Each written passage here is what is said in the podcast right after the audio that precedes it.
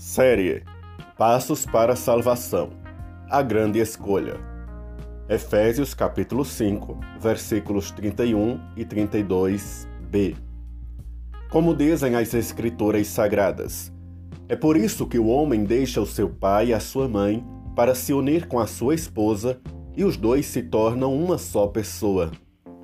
Este é um mistério grandioso. Refiro-me, contudo, à união entre Cristo e sua igreja. Um dos passos para ter a salvação de sua alma é o querer, pois Deus não pode mudar uma pessoa se ela mesma não quiser mudar. Precisa-se, para receber a mudança na vida, perceber que está errado, pois a natureza humana é pecaminosa. Todos já nascemos com tendência a pecar. E é a partir deste ponto que o Espírito Santo de Deus começa a trabalhar, consertando os erros e perdoando os pecados.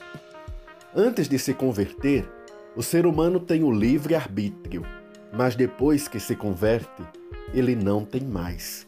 Ele só pode fazer o que é da vontade de Deus.